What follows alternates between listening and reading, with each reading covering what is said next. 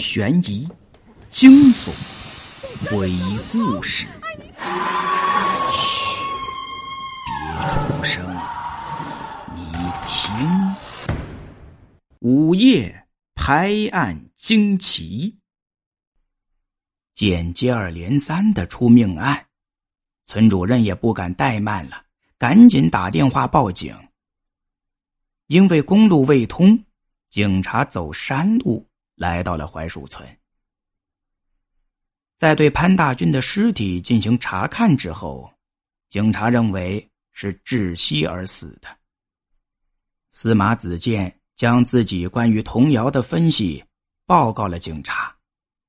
警察随即向老生产队长朱大江了解当年的情况。据朱大江讲。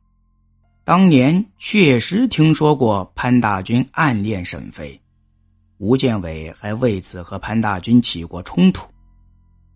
而且，更重要的是，当年吴建伟盗窃物资一案有很多的可疑之处。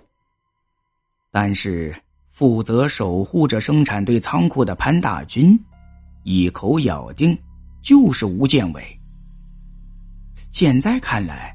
很可能是他利用自己的职务之便，陷害了吴建伟。警察在询问沈飞的时候，也从沈飞那里得到了一个情况。据沈飞说，这三十年里，曾听到潘大军几次说梦话的时候，说到对不起吴建伟。等他醒过来，一问。潘大军又闪烁其词，不肯承认了。警察对刘东家的火灾现场进行了勘查，发现了人为纵火的痕迹。综合所有情况，警察初步推断，刘东和陈海很可能是潘大军杀的。他这么做是因为司马子健他们塞车来到了槐树村。偶然发现有人在调查那首神秘的童谣。这个时候，他这才意识到童谣里的秘密。为了避免陈海和刘东这两个帮凶说出了当年的事情，他便杀了两人，然后畏罪自杀。听着警察的推理，司马子健并没有揭开秘密的欣喜。他觉得，警察对整个案子的推理中还有许多地方经不起推敲，但他又找不到理由反驳。似乎现在这是最合理的解释了。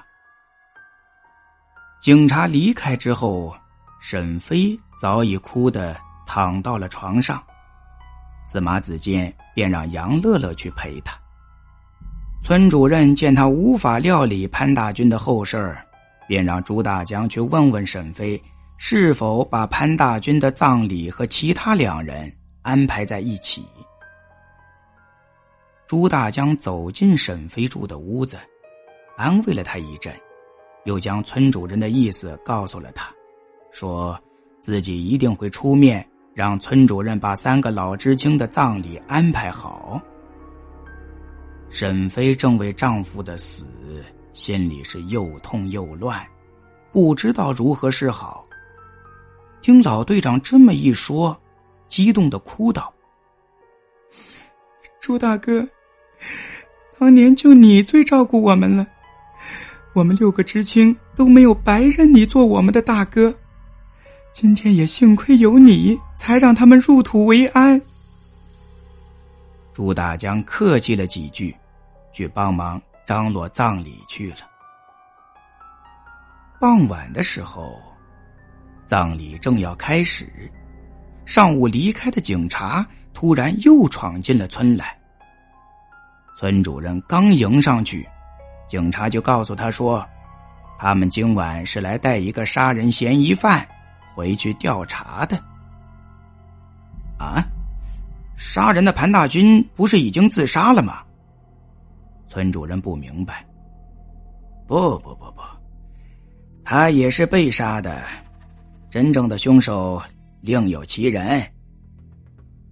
一直站在旁边的司马子建突然开口，接着他微笑着转向了朱大江：“ 我说的对吗，朱队长，朱大哥？”此时，朱大江脸色煞白，瘫坐在地上，许久，才点了点头，缓缓的答道。是我，一切都是我干的。这到底是怎么回事呢？所有的村民都喧闹起来。大家别急，请听我说。司马子建大声的喊了一下，村民们终于安静下来。司马子坚告诉大家，他一直觉得潘大军的死。有很多不合理的地方，比如他为什么会选择在废置的仓库里去上吊呢？大家找了一夜都没有想到去到那里找，说明这老仓库很偏僻呀。这个地方用来杀人弃尸很合适，但自杀就没必要选择这样的地方了。如果是为了忏悔。他何必要杀死程海和刘东呢？再联想到，当自己提出要报警的时候，突然有人想起了老仓库这个地方，可见这个人是怕警察来查出了真相，只好让大家赶紧找到潘大军的尸体，以潘大军杀了程海和刘东，自己畏罪自杀的假象来掩盖一切。而想起老仓库的，正是老队长朱大江。就凭这一点，还无法断定朱大江是真正的凶手，毕竟他没有作案的动机呀。可就在这时，司马子建发现了一个巨大的秘密。当朱大江去安慰沈飞的时候。司马子建正好去找杨乐乐，他在门外听到沈飞称朱大江为朱大哥，还说当年的知青都认朱大江这个生产队长为大哥。司马子建一下子什么都明白了。原来，童谣中的大瞎子并不是知青里年龄最大的潘大军。而是所有知青的大哥，朱大江。这样一来，以前觉得童谣中多了一个人的问题，便解决了。朱大江是老大，潘大军是老二，程海是老三，刘东是老四，吴建伟是老五，沈飞是老六，还有一个女知青是老七。而根据童谣所透露的信息来看，是朱大江暗恋上了沈飞，而二瞎子乔是说，潘大军为朱大江出了一个主意，这个主意就是除掉吴建伟。当然，潘大军出这个主意的目的可能是别有用心的，真实的目的是为自己打算。再因为朱大江是生产队长，利用权力让陈海和刘东也做了自己的帮凶。他们一同杀了吴建伟，然后陷害他。作为生产队长的朱大江要做到这一点并不难呢。可惜，没有想到，螳螂捕蝉，黄雀在后，最后得到沈飞的。却是潘大军。想到这里，司马子建终于醒悟过来了：为什么自己在石崖子边上程海摔死的现场，一直觉得有什么地方不对劲儿？当时，村主任和自己滑下山崖，那个攀山绳系在树干上并不紧，而且。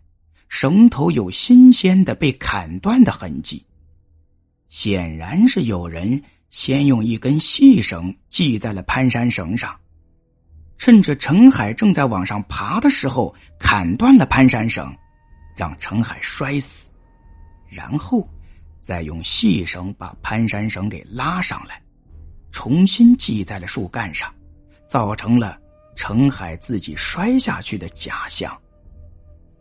当然，潘大军也有可能这么做，但现在。司马子建一下子想起了那根绳子的系法，非常的特别，只有山里人才会这么系呀。由此可见，杀死陈海的不是已经回城三十年的潘大军。再加上潘大军上吊的绳子技法也和这个技法一致，所以断定杀死陈海和潘大军的。应该是另有其人。司马子建将自己的发现迅速的报告警察，警察根据对另一个回城的吕知清的电话询问，证实了朱大江当年曾经想追求沈飞却被沈飞拒绝的事情。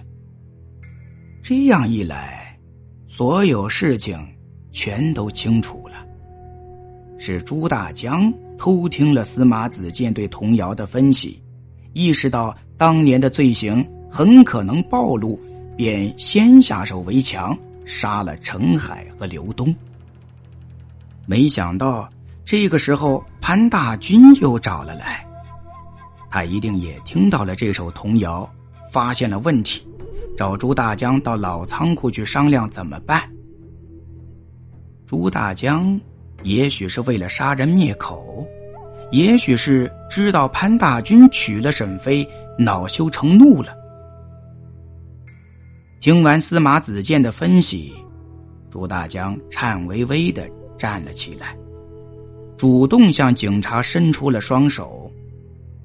等戴上了手铐，他才回头对司马子建说：“潘大军是死有余辜。”所有的坏主意都是他出的，实际上，他也想占有沈飞，我被他利用了。说完，他朝着警车走去。司马子建紧追了几步，大声的问道：“可是，吴建伟为什么明知道自己会被你们害死，却既不逃，又不向上级报告呢？”朱大江回过头来。想了许久，才答道：“当时我们几个也感觉到他似乎觉察到了什么了。我倒是希望他能够一走了之，免得我们再动手啊。可他竟然一点也没有要离开的意思。有时候也见他去过几次公社，但他并没有向公社举报。”直到最后的那天晚上，他几乎是主动的喝下了我们准备好的毒药。这么多年来，我也一直想不明白他这么做的原因呢。我知道，在旁边一直听着的沈飞突然脸色大变。三十年前。就是在吴建伟出事之后没几天，他意外的收到了回城的通知，使他成为了最早离开槐树村的知青。在县里办手续的时候，一个工作人员在看他填表格的时候，曾经低声的嘀咕，说：“这个回城的名额。”他说：“这个回城的名额。”是一个患了肝癌的小伙子争取的，怎么回去的是一个女孩呢？当时自己并未在意，现在想来，一定是吴建伟为自己争取来的呀。司马子建也恍然大悟，他叹了口气说：“是啊，吴建伟不离开。”是因为他要用自己最后的生命来保护你，并把你送出这个充满险恶的地方。满脸泪水的沈飞仿佛回到了三十年前。那个时候，吴建伟在知道有人要加害自己的情况之下，忍着病痛，为他能回城，不停的奔波。夜深人静的时候，他还噙着眼泪，编了一首童谣，悄悄的交给了村子里的小孩希望有一天。沈飞能够看到这座隐形的墓碑。司马子建等人离开槐树村的时候，公路已经修通了。据修路的人说，从山上滑下的泥石里，竟发现了一具骸骨。而发生滑坡的地方，正是当年朱大江等人。掩埋吴建伟尸体的山坡。好了，故事到这里就已经结束了。想听更加精彩的故事，一定要记得订阅专辑、关注主播。如果有更好的意见或者是建议，也可以在下方的评论区进行留言，或者添加主播的个人微信。九四五零六二七九，验证的时候请记得备注“大喜马”。我们下一个故事再见。